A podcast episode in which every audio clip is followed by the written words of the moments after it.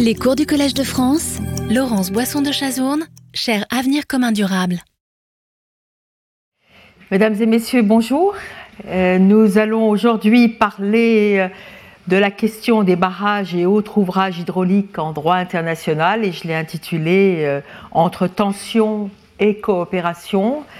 Comme vous le savez, c'est une séance qui sera en deux parties puisque je donnerai le cours. Et puis ensuite, nous avons un invité de prestige, M. Tamsi Rendiaï, qui nous parlera d'une expérience unique dans le cadre du fleuve Sénégal.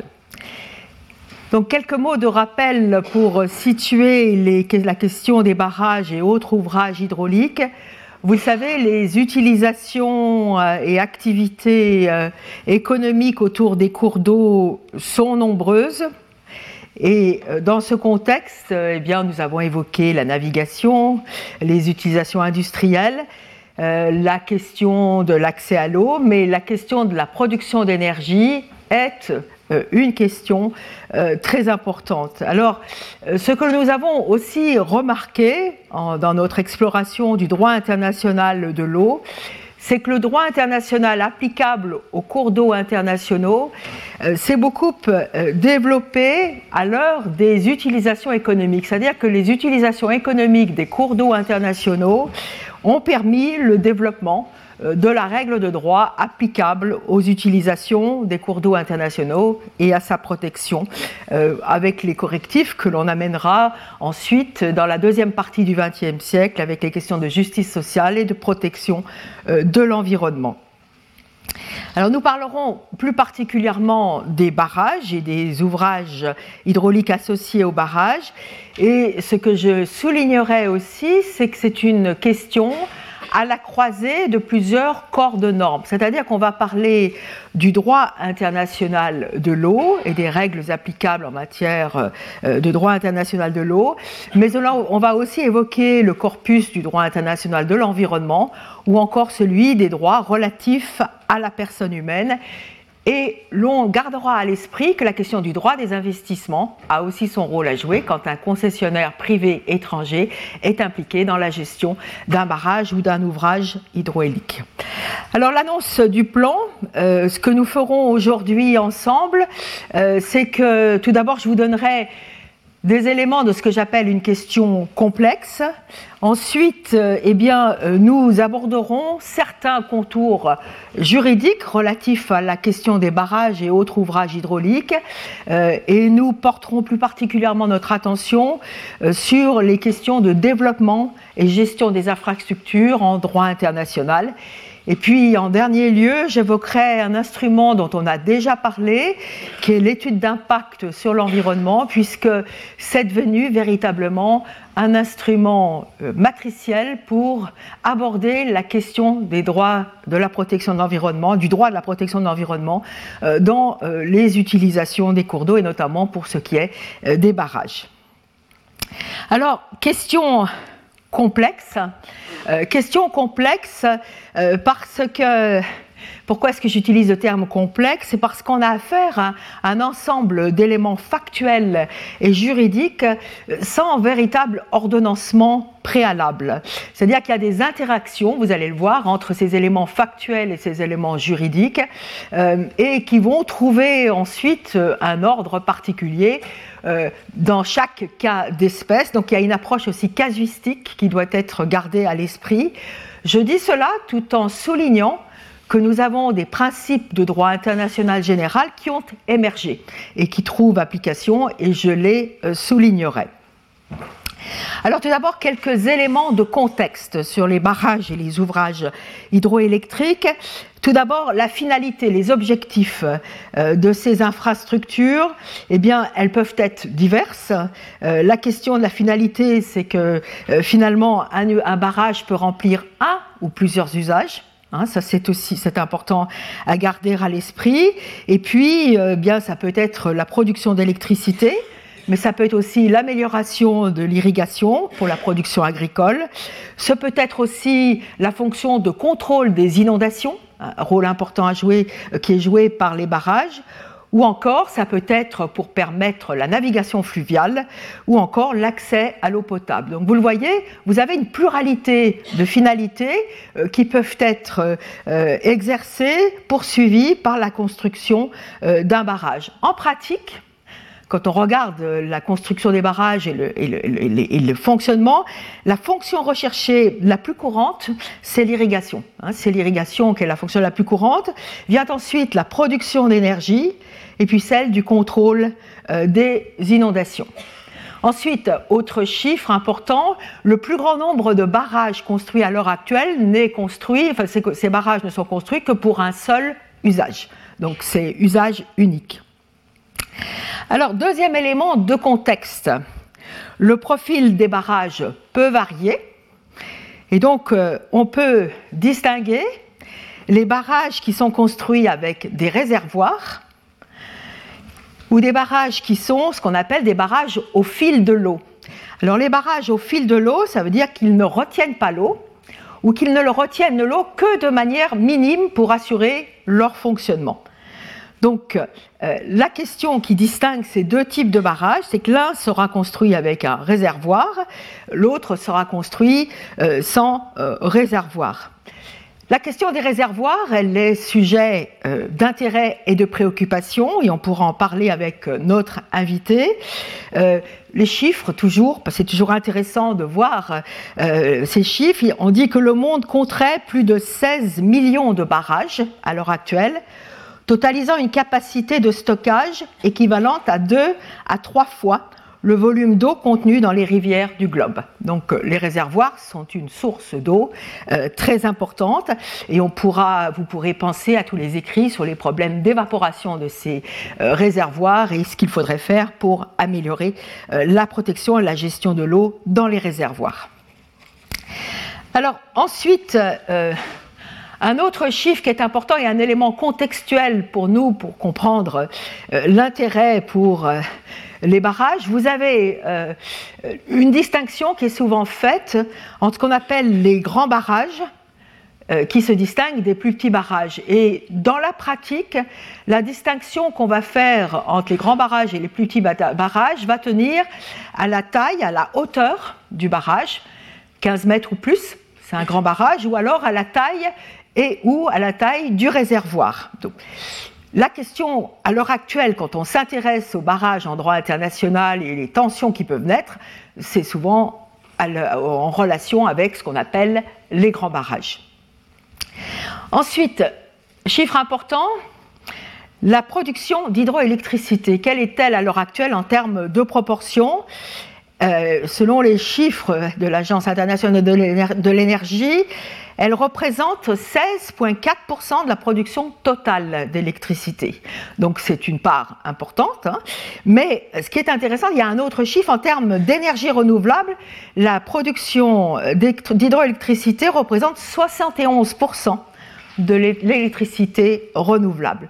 Donc on peut comprendre, on peut saisir qu'il y a un intérêt pour les États, quand ils mettent en place leur stratégie de lutte contre les changements climatiques, et qu'ils veulent mettre à l'écart euh, la question de l'énergie fossile, qu'ils se tournent notamment vers l'énergie hydraulique. On sait aussi qu'il y a l'énergie solaire ou l'énergie éolienne, éolienne qui peut être importante. Autre chiffre intéressant, euh, la Chine est le pays qui est le plus grand producteur d'hydroélectricité. Elle est suivie par le Brésil, les États-Unis et le Canada. Voilà, alors ça c'est des éléments factuels de contexte pour présenter la question euh, des barrages. Alors ensuite, euh, il y a différentes configurations juridiques quand on va parler de la question euh, des barrages. on va le voir quand on va en parler aujourd'hui. Un barrage peut être construit pour le, pour le bénéfice d'un seul État. Hein, c'est un État qui décide de construire un barrage pour son propre bénéfice. Mais dans la pratique, nous avons aussi d'autres configurations qui permettent à plusieurs États d'être engagés, d'être liés par la construction d'un barrage. Alors ces autres configurations, ça peut être que euh, barrage peut être construit sur le territoire d'un État pour le bénéfice de deux États. Hein. Ça, c'est l'exemple du barrage Kosi, construit au Népal, euh, mais dont l'Inde bénéficie aussi. Autre configuration hein, qu'on peut rencontrer, euh, c'est euh, une infrastructure hydraulique qui peut avoir des composantes dans deux états. Donc un projet commun entre deux États, avec des euh, entités dans chacun des États. Et alors, ils peuvent décider d'avoir une entité, une institution conjointe qui va gérer ce projet euh, situé dans deux États.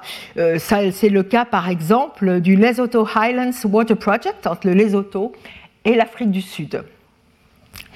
Autre configuration, c'est qu'on peut avoir une entité, enfin on peut avoir une, installation, une infrastructure hydraulique composée euh, de différents éléments situés dans deux États et les deux États vont constituer une organisation internationale pour gérer, une entité internationale, pardon, pour gérer euh, ce euh, barrage. C'est le cas du barrage Yacerita entre le Paraguay et l'Argentine.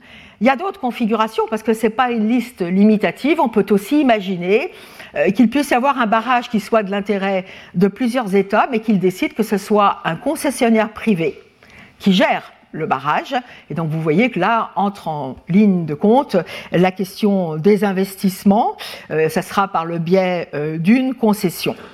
Et puis, vous avez encore d'autres configurations, et l'une de celles de ces autres configurations, ben, elle est unique en fait, c'est celle de l'organisation de la mise en valeur du fleuve Sénégal, dont nous parlerons tout à l'heure, où il y a propriété conjointe et mise en place de sociétés commerciales par les États membres euh, du euh, fleuve, des États membres de l'organisation du fleuve Sénégal.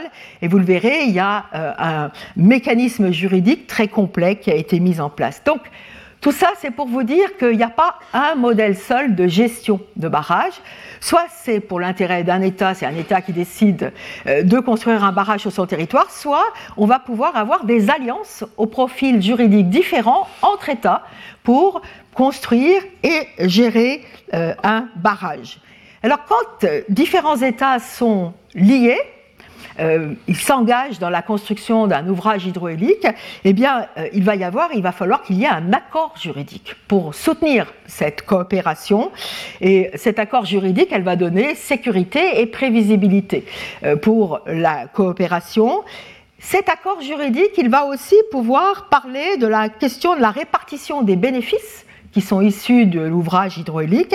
alors, la répartition des bénéfices, ça peut être en termes de distribution de l'énergie, c'est prévu dans le traité, ou ça peut être en, forme de distribution de bénéfices sous forme de paiement économique. Donc là aussi, différents modèles euh, dans la pratique. Autre élément de contexte, parce qu'on parle beaucoup euh, des barrages, euh, c'est que les barrages peuvent être objets de tensions internationales.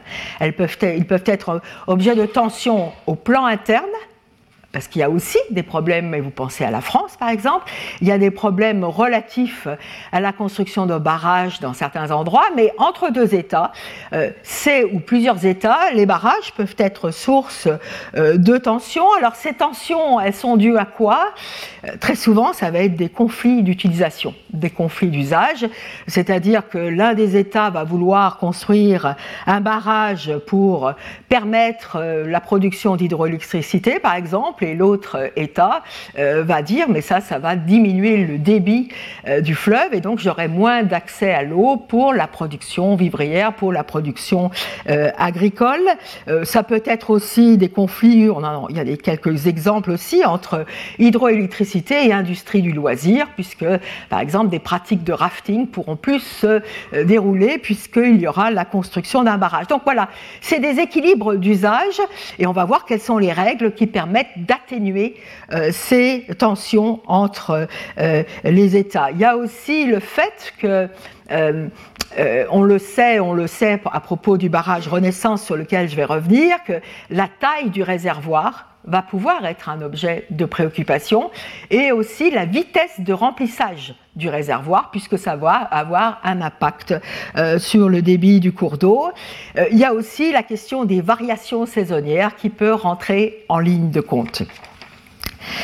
Alors, autre sujet de préoccupation quand on parle des barrages, c'est des considérations environnementales et sociales. Hein, parce que très souvent, il y a des préoccupations environnementales et sociales euh, qui sont invoquées euh, quand on parle de la construction d'un barrage. Alors, il est, il est vrai que la construction d'un barrage permet d'améliorer euh, la production d'énergie ou d'augmenter la production agricole ou de réguler le, le flot d'un fleuve. Mais en même temps, s'il y a construction de barrages, il va y avoir changement physique du cycle hydrologique. Euh, ça va modifier la vie aquatique et ça peut causer des dommages aux écosystèmes d'eau douce. Alors ces dommages aux écosystèmes d'eau douce, euh, peuvent se manifester de différentes manières. Euh, ça peut être la modification du cycle naturel de l'écoulement, euh, la transformation des caractéristiques biologiques et physiques des canaux fluviaux et des plaines d'inondation, ou encore la fragmentation de la continuité du cours d'eau. Alors c'est des faits, c'est des faits, et puis il y a des mesures correctives qui peuvent être mises en place, mais euh, on le sait, ça cause des tensions, des préoccupations. Euh, il faut aussi savoir que quand on construit un barrage, les effets ne sont pas simplement à côté de l'emplacement du barrage, mais peuvent avoir lieu euh, même très loin dans les deltas et les estuaires, qui sont aussi des écosystèmes très complexes qu'il faut protéger. Voilà, alors euh, il y a aussi, quand on parle de protection de l'environnement et barrage, la question des sédiments, parce que souvent on ne prévoit que des relâches occasionnels, et pourtant les sédiments sont nécessaires, et notamment dans les deltas, euh, en termes de, production agricole et de protection de l'environnement. Ça, c'était les questions environnementales. Les questions sociales, tant au plan interne qu'au plan international, c'est que ça va avoir un impact sur la vie des gens. Euh, la construction d'un barrage. Alors il peut y avoir euh, euh, déplacement de population, transformation des modes de vie des personnes qui vivaient dans les alentours d'un barrage. elles vont devoir être relogées, elles vont devoir retrouver un travail. Donc la question des droits de l'homme rentre en ligne de compte, puisqu'il y a des questions d'expropriation, de déplacement forcé de population, qui doivent être prises en compte à la lumière de la règle de droit et pouvoir être satisfaites. Alors, c'est ce sont des aspects importants. Ça peut aussi se passer dans un espace transnational euh, ou international quand finalement la construction d'un barrage va empêcher que sur l'autre rive d'un cours d'eau, des personnes puissent continuer à vivre comme elles vivaient auparavant et sur l'autre rive de ce cours d'eau vit une population d'un autre État. Donc il y a des, impacts transfrontières. Alors, si vous êtes intéressé par ces conséquences sociales, euh, je vous recommande vivement de regarder euh, les activités du panel d'inspection de la Banque mondiale, la jurisprudence de la banque, du panel d'inspection de la Banque mondiale. C'est un mécanisme de plainte par des individus affectés par des projets financés par la Banque mondiale. Et vous verrez qu'il y a beaucoup de projets financés par les institutions financières internationales qui ont été l'objet de plaintes et notamment dus au fait du déplacement de population et de, non-compensation satisfaisante, de problèmes de transformation de mode de vie. Ce mécanisme de plainte, on l'a aussi pour les autres institutions financières internationales, ce n'est pas simplement euh, pour la Banque mondiale. Il faut aussi ajouter, parce que vous le verrez beaucoup dans la littérature des changements climatiques, que ben, les barrages, c'est moins d'eau, il y a encore moins d'eau à l'heure actuelle du fait euh, des, considérations de changement climatique. Et tout ça, ça peut apporter des migrations de population. Et on a aussi des déplacements de population qui sont dus à des problèmes de mauvaise régulation euh, des flux ou des flots d'un cours d'eau, notamment à l'occasion de la construction et de la gestion de barrages ou d'ouvrages hydroélectriques.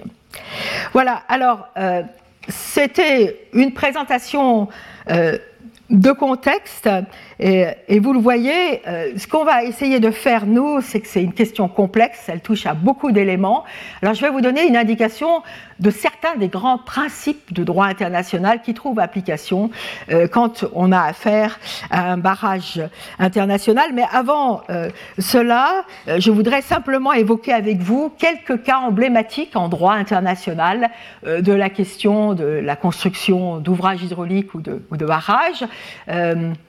Là, c'est une affaire dont on a parlé ensemble euh, déjà. Euh, c'est un projet de dérivation d'eau afin de production d'électricité euh, par la France et l'Espagne était très concernée. et donc, c'est une sentence arbitrale et je vous ai dit que je trouve que c'est une très belle sentence arbitrale. Les, arbitres ont fait une, œuvre majeure en éclaircissant les, les grands principes applicables. Une sentence rendue en 1957, mais qui reste une pièce juridique de référence en matière de traitement de cette question. Ensuite, vous avez un autre différent qui a été, qui a été porté euh, devant la Cour internationale de justice, j'en ai déjà parlé, euh, par euh, la Hongrie contre la Tchécoslovaquie, ensuite la Slovaquie, après que les deux États se soient séparés. Et là, il y avait un système conjoint hein, qui était prévu. Il y avait des installations qui devaient avoir, prendre place dans deux pays, dans la en Tchécoslovaquie et euh, en Hongrie, euh, avec un, projet de dérivation des eaux du fleuve euh, du Danube. Et eh bien, la Hongrie a considéré que le projet ne pouvait pas aller de l'avant pour des raisons relatives à la protection de l'environnement. Le différent s'est envenimé. La Tchécoslovaquie puis la Slovaquie ont construit leur propre système sur leur territoire et tout ce différent a été porté devant la Cour internationale de justice. Et là encore, il y a des règles juridiques identifiées par la Cour internationale de justice, notamment en matière de protection de l'environnement, euh, qui sont importantes pour traiter euh, cette question. Euh, autre euh, autre différent judiciaire, hein, porté là, c'est devant un tribunal international. Je l'ai évoqué aussi déjà. Euh, c'est un différent entre le Pakistan et l'Inde euh, relatif au barrage Kishanganga. Là, c'est aussi la dérivation du Kishanganga pour produire de l'électricité. Après restitution de l'eau, le Pakistan s'était plein euh, de euh, cette euh, question et ça a été porté devant un tribunal arbitral. J'en reparlerai, mais le tribunal arbitral a dit que l'Inde avait le droit de procéder à ce projet, mais qu'il devait y avoir, qu'il devait rester dans le fleuve Kishanganga un, un, débit minimum d'eau, le débit minimum environnemental, et donc le tribunal a même fixé cette quantité d'eau. Alors ça, ce sont des différends qui se sont réglés euh, par, euh, euh, qui se sont réglés, qui ont été abordés par des institutions judiciaires. Les problèmes de mise en œuvre, notamment pour le barrage Gapchikovo-Najimaros, sont encore importants, mais il y a eu une décision judiciaire. Alors maintenant, bien évidemment, dans les journaux, vous entendez très souvent parler du barrage Renaissance, ou ce qu'on appelle the Grand Ethiopian Renaissance Dam, le GERD, et là, il y a des tensions entre l'Éthiopie qui conduit euh, ce projet euh, et le Soudan et l'Égypte euh, qui contestent les conditions hein, de remplissage du réservoir et les modalités d'opération de ce, du réservoir. Il y, a des, y il y, a des, tensions assez fortes. ça a été même porté devant le Conseil de sécurité des Nations Unies et il y a des médiations qui ont été entreprises avec plus ou moins de bonheur. La dernière en date, c'est une médiation de l'Union africaine, mais qui n'a pour l'heure pas abouti. Donc voilà, euh, on en reparlera la semaine prochaine quand on parlera du règlement des différends, mais les barrages peuvent être source de tension et euh, elles peuvent donner l'occasion euh, qu'il y ait des, ils peuvent donner l'occasion d'avoir des, mécanismes de règlement des différends qui rentrent, qui, rentrent en ligne de compte, qui participent, qui contribuent à la protection, à la, satisfaction au règlement du différent, tout en sachant qu'il y a des différends qui peuvent perdurer. Et pour l'heure, ben, il y a des grandes questions qui se posent par rapport euh, au barrage Renaissance. Alors maintenant, les, contours, euh, ça c'est une carte que vous pouvez trouver dans le courrier international, j'ai mis la référence et vous aurez euh, du 11 juin 2022 et vous aurez tous les éléments pour comprendre euh, de part et d'autre les, les acrimonies. chacun des États demande à des exigences particulières. Alors, les, contours de la réglementation, ce qui est intéressant, c'est que c'est depuis le début de, euh, la, de la production d'énergie hydraulique, et surtout depuis fin du, fin du 19e, début du 20e, que l'on s'est rendu compte que dans ce domaine, il fallait qu'il y ait coopération entre les États, euh, mais qu'il fallait essayer ait, tenter qu'il y ait coopération. Donc, vous avez un certain nombre de traités spécifiques qui ont été conclus entre les États. je pense à des, traités conclus par la Suisse avec la France, l'Italie, mais il y en a beaucoup d'autres. Et ces traités, il y en a beaucoup qui sont encore en vigueur. Ils ont pu être amendés, modifiés, mais ils sont encore en vigueur. En termes multilatéraux, euh, il est intéressant de voir que à l'heure, au temps de la Société des Nations, il y a eu une initiative pour négocier une convention internationale relative à l'aménagement des forces hydrauliques intéressant plusieurs États.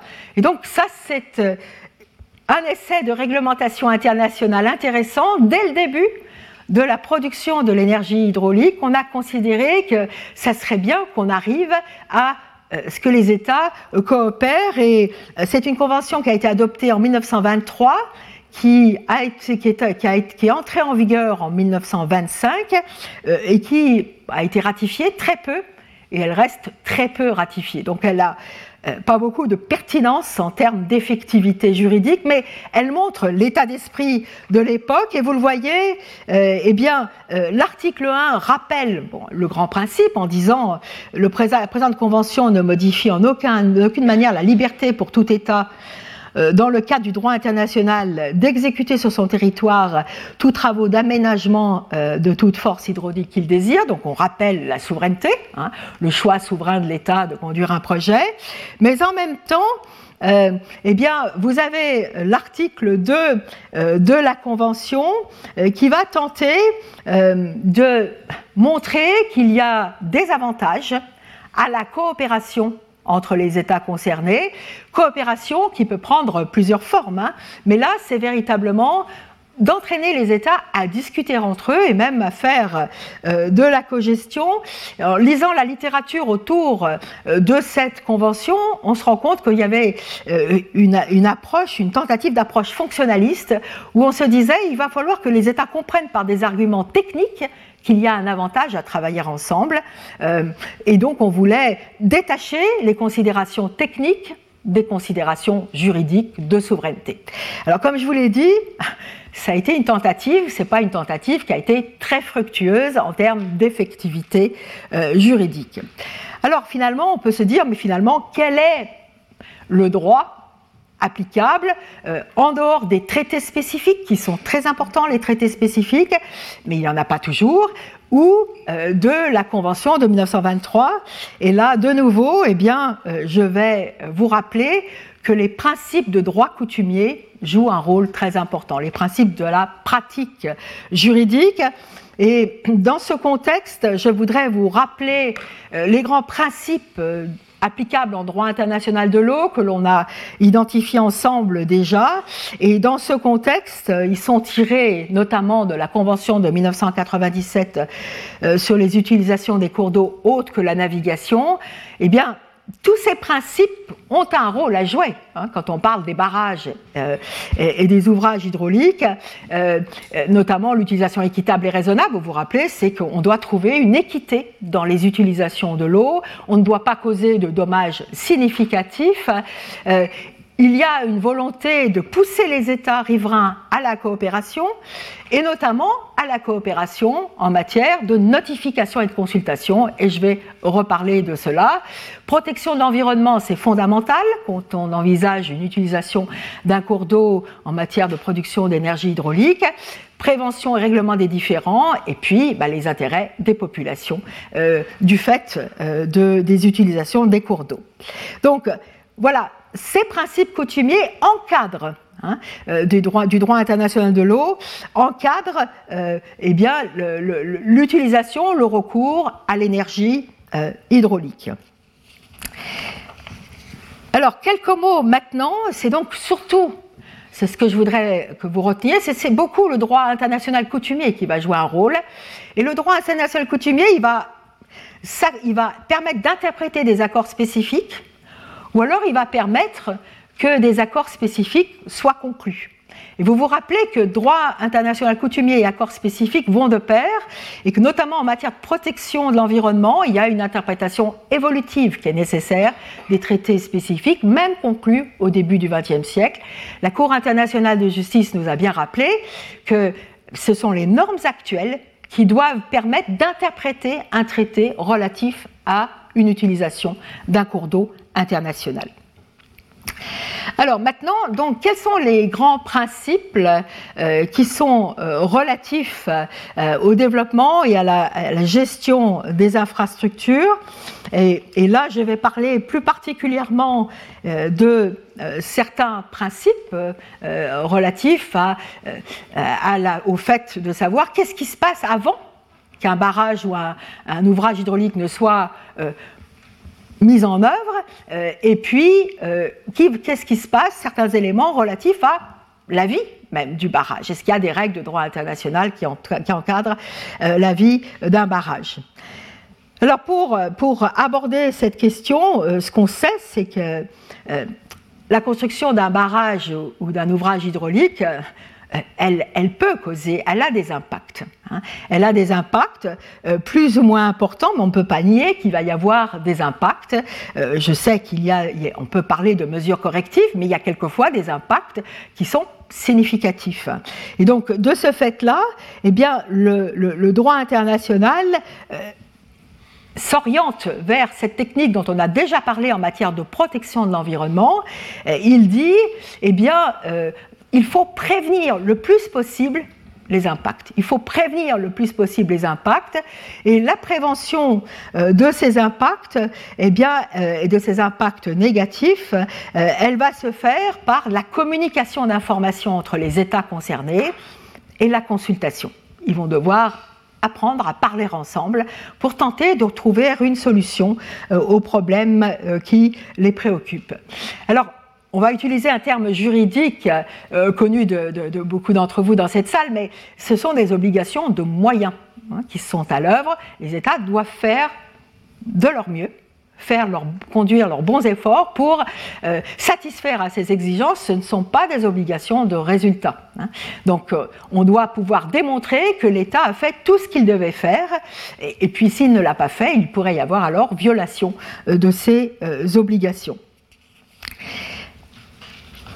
Alors là, la question aussi que, je voudrais souligner dans cela, c'est que vous allez voir que, je l'ai déjà dit en matière de, euh, de protection de l'environnement, mais vous avez la question du seuil de gravité qui va jouer, à savoir que c'est des dommages, qu'on appelle des dommages significatifs, qui vont être la clé d'entrée d'application des différents principes.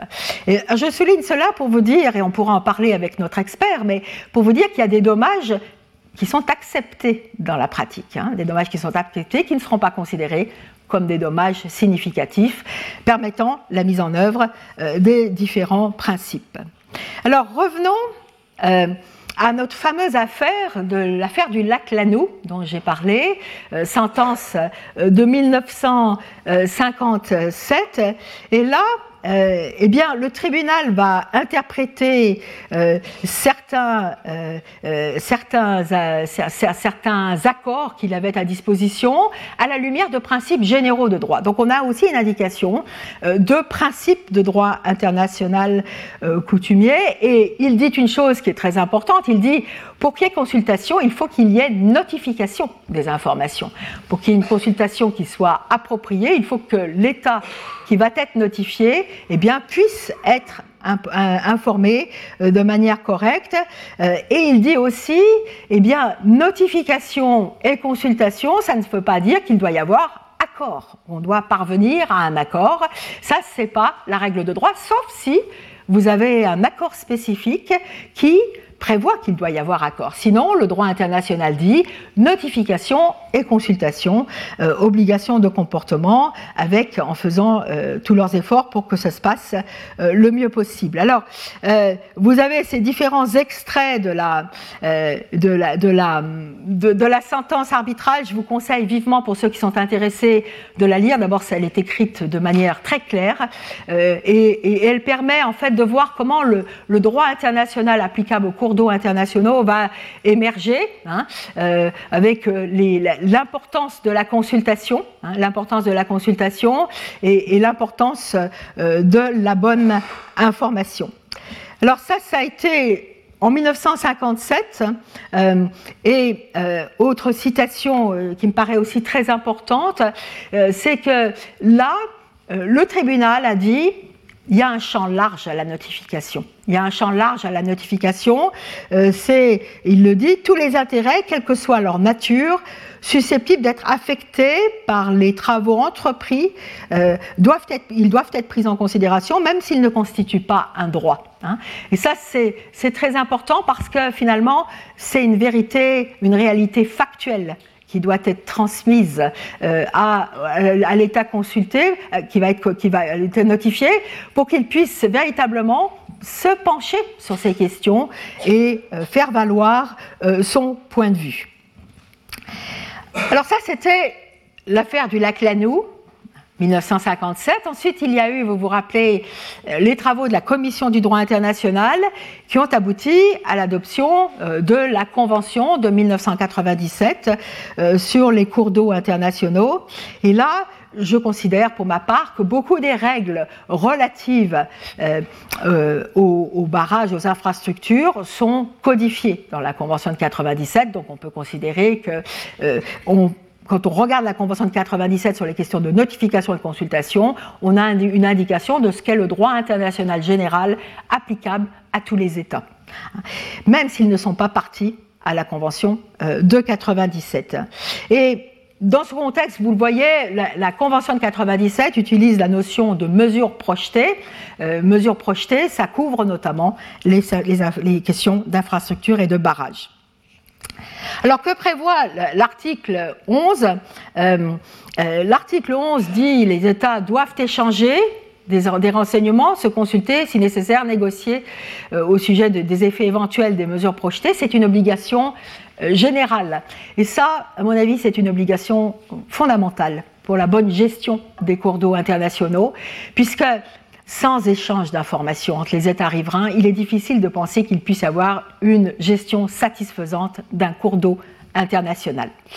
Alors, plus particulièrement pour la question de la notification, c'est dans l'article 12 de la Convention de 97, et là, c'est vraiment une notification avant la mise en œuvre proprement dite euh, ou l'autorisation de mise en œuvre euh, d'une mesure projetée comme un barrage, qui peuvent avoir des effets négatifs significatifs sur d'autres États. Vous retrouvez ce seuil de gravité. La grande question, c'est de se dire qui doit apprécier ce qui est un dommage significatif. Et là, à mon avis, c'est encore un des grands défis du droit international, c'est de nourrir plus précisément euh, ces questions d'évaluation de dommages significatifs. Et euh, dans ce contexte, euh, la, la, la, pratique eh bien, va, va voir que les États vont se j'allais dire se disputer, mais vont arguer de part et d'autre en disant mais ce n'est pas un dommage significatif, pas un ouvrage qui pourrait causer un dommage significatif, donc je n'ai pas à notifier. Et d'autres vont dire mais de toute façon il faut régler le mieux possible cette question. Donc c'est une pierre de contention dans la pratique, la notion euh, de risque de dommage euh, significatif. Euh, ce que la, la Convention de 97 quand même prévoit, c'est que même si un État n'a pas notifié un projet, les autres États riverains qui craignent d'être affectés peuvent néanmoins exiger une notification et la fourniture d'informations de l'État euh, qui planifie un projet. C'est l'article 18 euh, de cette convention. Alors dans la pratique, on peut avoir dans les traités des exigences euh, plus marquées en matière de notification, et, je donne simplement l'exemple de la Convention sur le fleuve Sénégal, euh, où là, finalement, tout ouvrage, tout projet doit être notifié aux autres États riverains. Ce, qui veut dire que dans les accords de bassin, dans les accords régionaux, on peut préciser plus avant cette règle relative à la notification, qui, à mon avis, est une règle clé pour la confiance mutuelle entre les États riverains.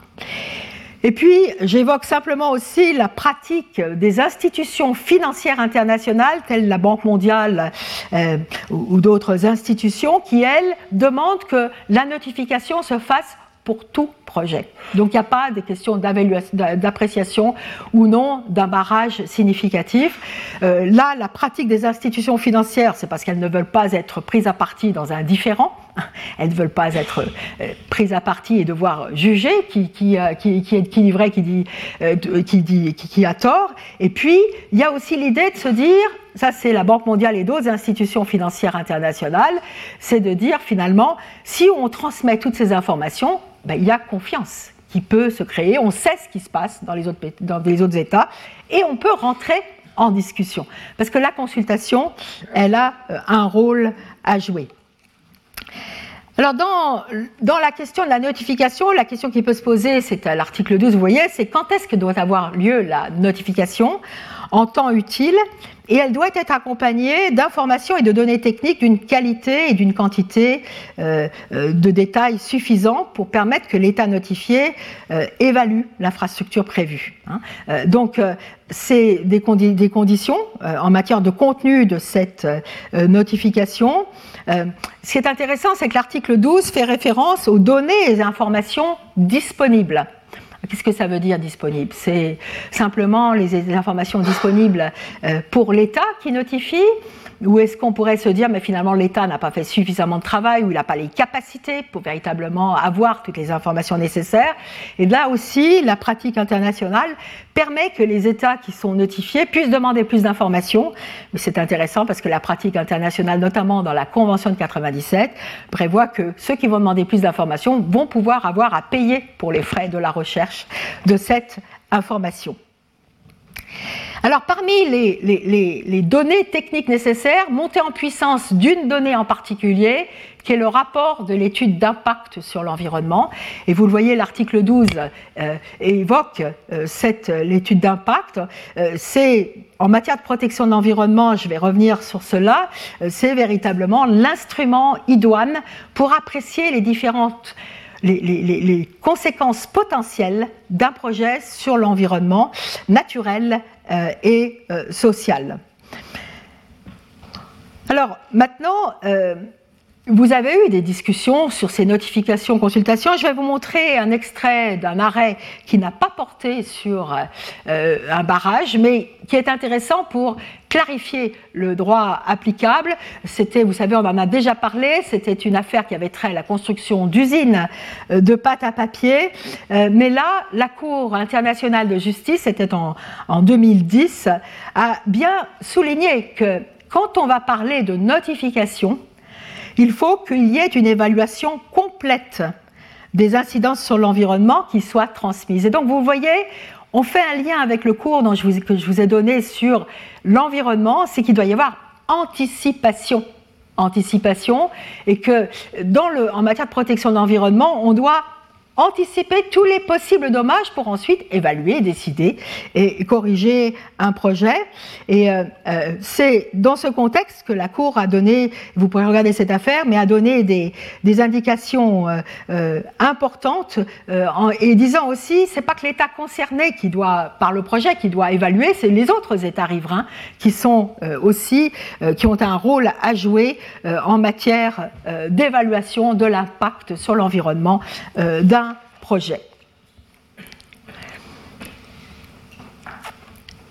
Alors là, la question après, c'est de se dire, bon, finalement, qu'est-ce qui se passe une fois que l'État dit qu'il a notifié, qu'il a notifié en temps utile, qu'il a notifié euh, les informations nécessaires, euh, et euh, finalement, est-ce qu'il y a le temps utile? Qu'est-ce qui va se passer?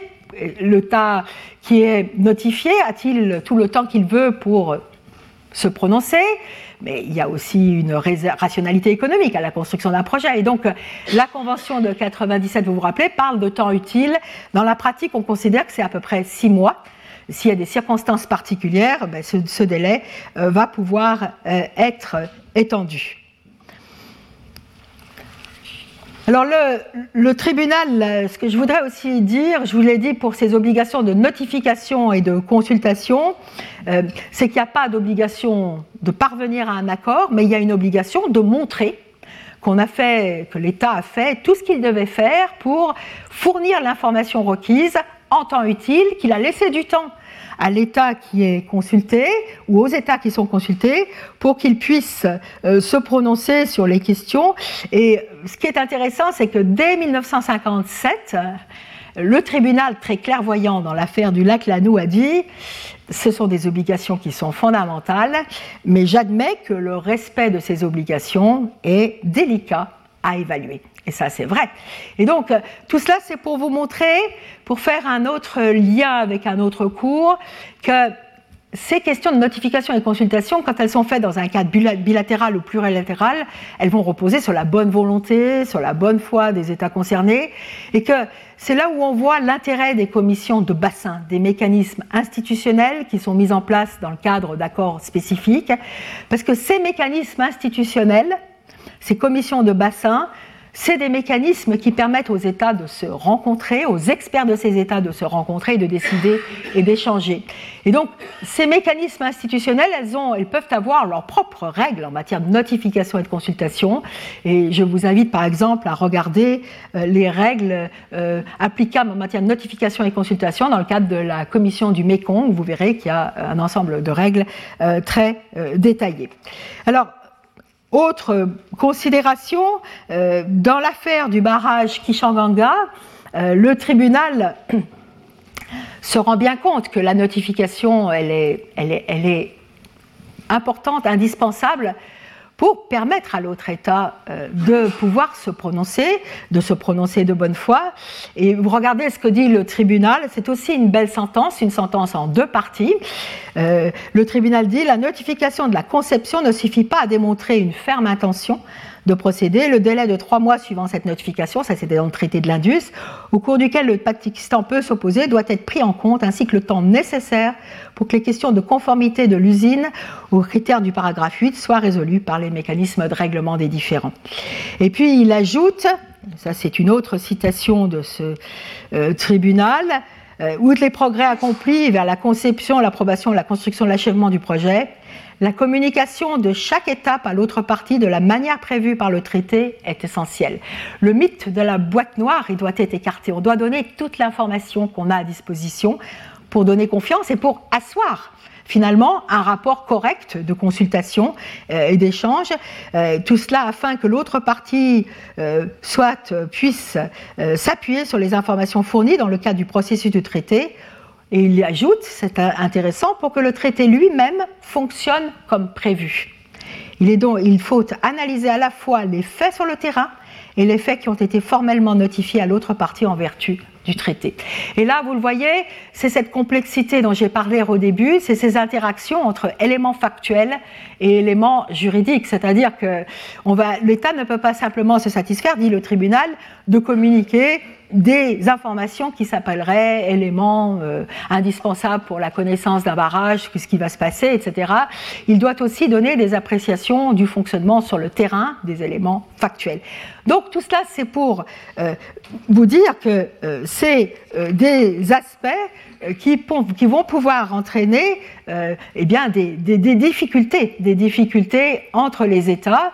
Et la grande question, c'est jusqu'où aller dans la transmission d'informations.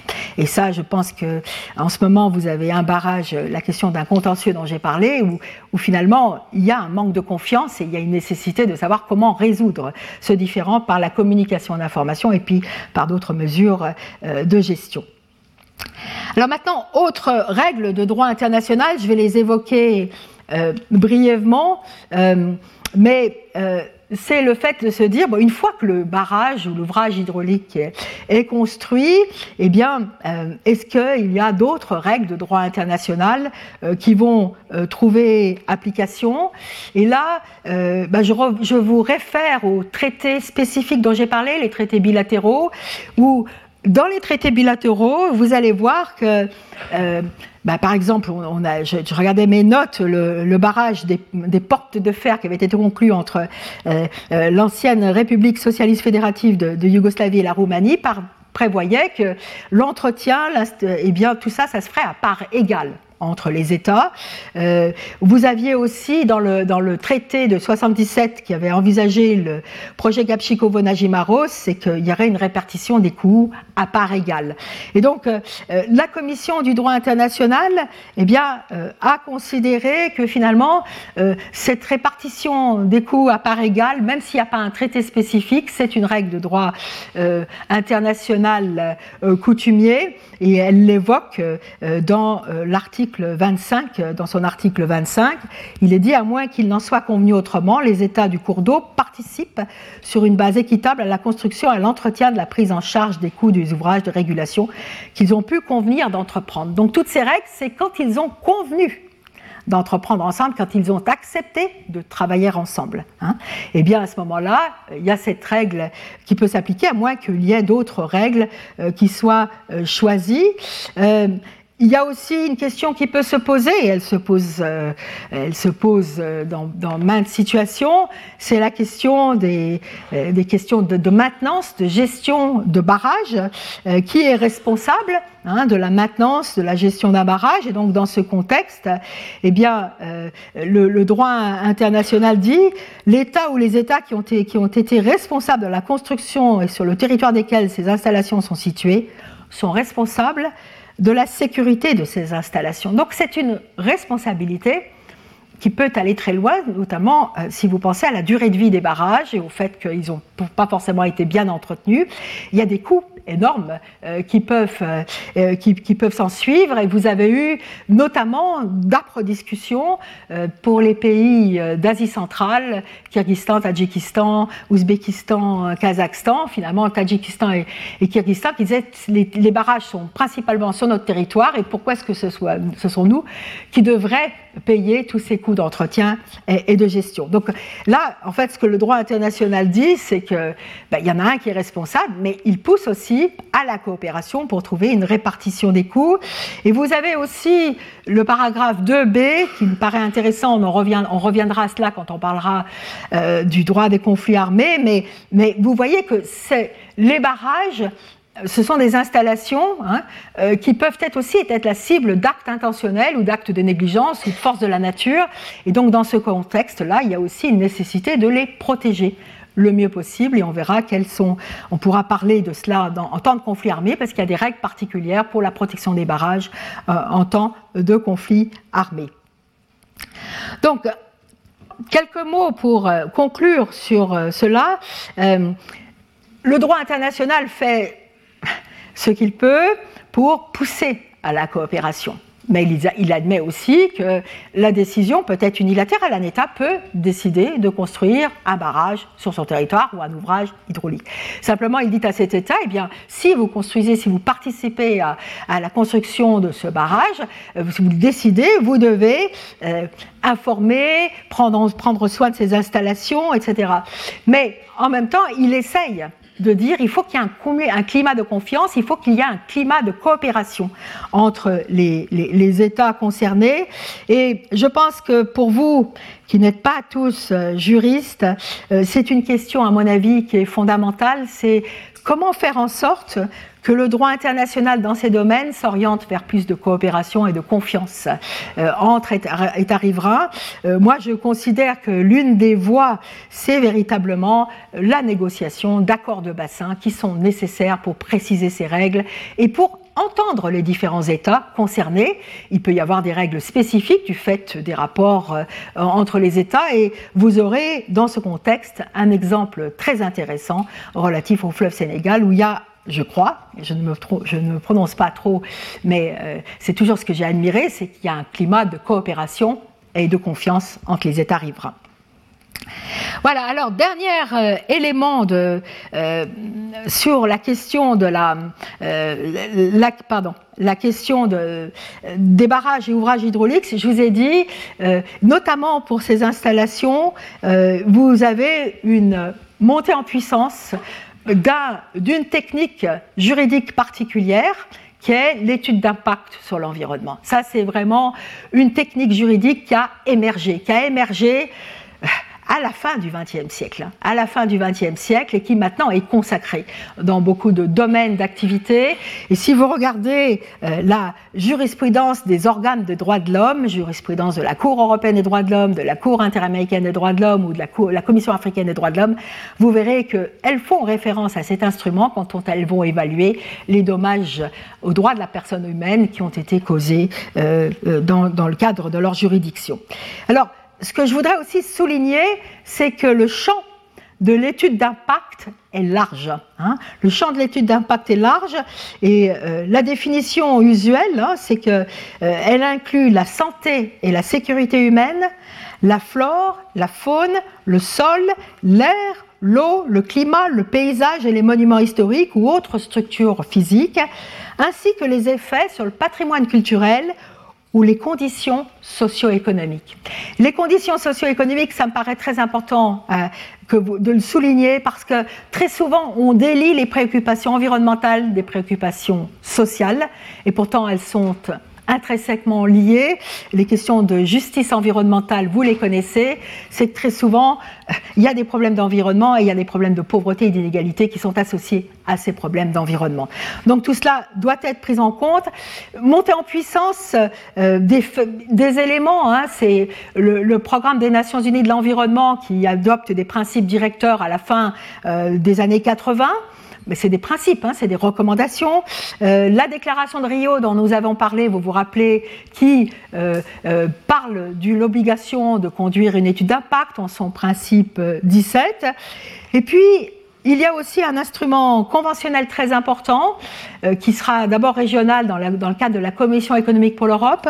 C'est la Convention sur l'évaluation de l'impact sur l'environnement dans un contexte transfrontalier, la Convention d'Espoo, qui va être adoptée en, plan régional, mais qui va devenir, qui va être ouverte à la signature euh, de tous les États de la planète, et donc c'est devenu une convention universelle.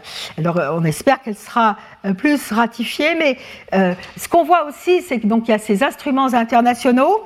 Mais si vous regardez le tissu législatif des États, vous allez voir que dans tous les États, eh bien, il y a des législations, presque tous les États de la planète, il y a des législations qui ont été adoptées en matière de conduite d'impact le contenu n'est pas forcément tout semblable, et donc il y, a, des problèmes d'harmonisation de ces législations, mais on peut dire qu'il y a une acceptation généralisée de l'emploi de cette technique pour évaluer les, pour anticiper les possibles euh, impacts sur l'environnement euh, et euh, sur les populations. Alors, pour finir, parce que je pense que ça c'est aussi un élément qui est important à prendre en compte, là encore, c'était euh, ça avait trait à, à une affaire qui n'a pas trait à un barrage, mais je vous ai dit, euh, la Cour a énoncé des principes importants, c'est que la Cour, dans cette affaire, dans l'affaire des usines de pâte à papier, a reconnu que là, il y avait une obligation de droit international de conduire des études d'impact dans un contexte transfrontalier. Hein. donc d'État à État. Hein. donc un barrage, s'il est construit sur le territoire d'un État, on doit, on doit pouvoir évaluer les impacts sur le territoire des autres États. Alors ça, c'est un, élément important. La, la, grande question, et la Cour, à mon avis, a été, n'a, pas, n'a pas été suffisamment... Euh, clairvoyante, c'est, le terme que je vais utiliser, c'est qu'elle a considéré qu'il y avait, elle, elle, dit, elle a dit, il y a un principe, mais je ne peux pas vous donner le contenu de ce principe. Vous devez vous référer aux législations nationales. Et donc, dans ce contexte, par exemple, eh bien, elle a refusé de considérer que la consultation des populations concernées était une obligation, un élément à prendre en compte dans la conduite d'une étude d'impact.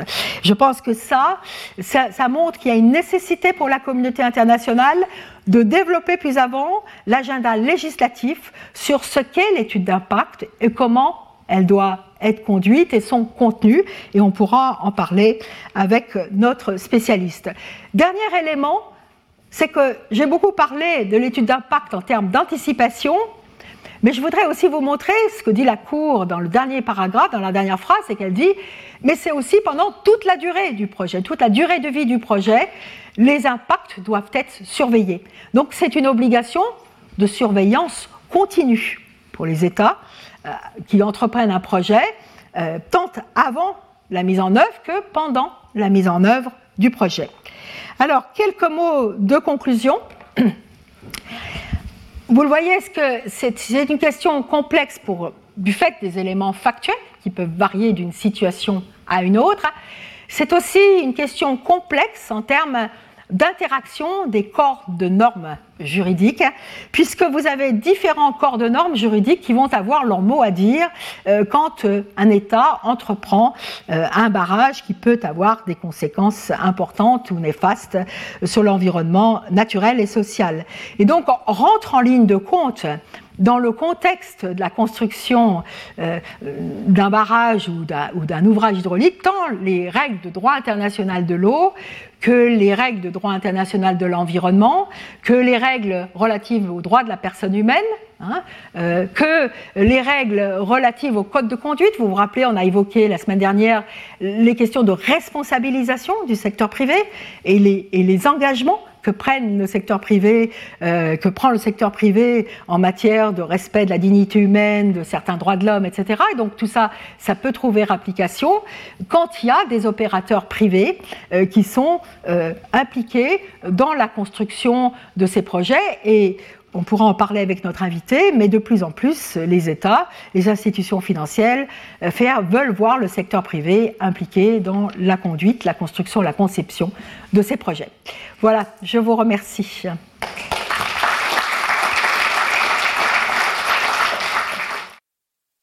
Retrouvez tous les contenus du Collège de France sur www.colège-2-france.fr.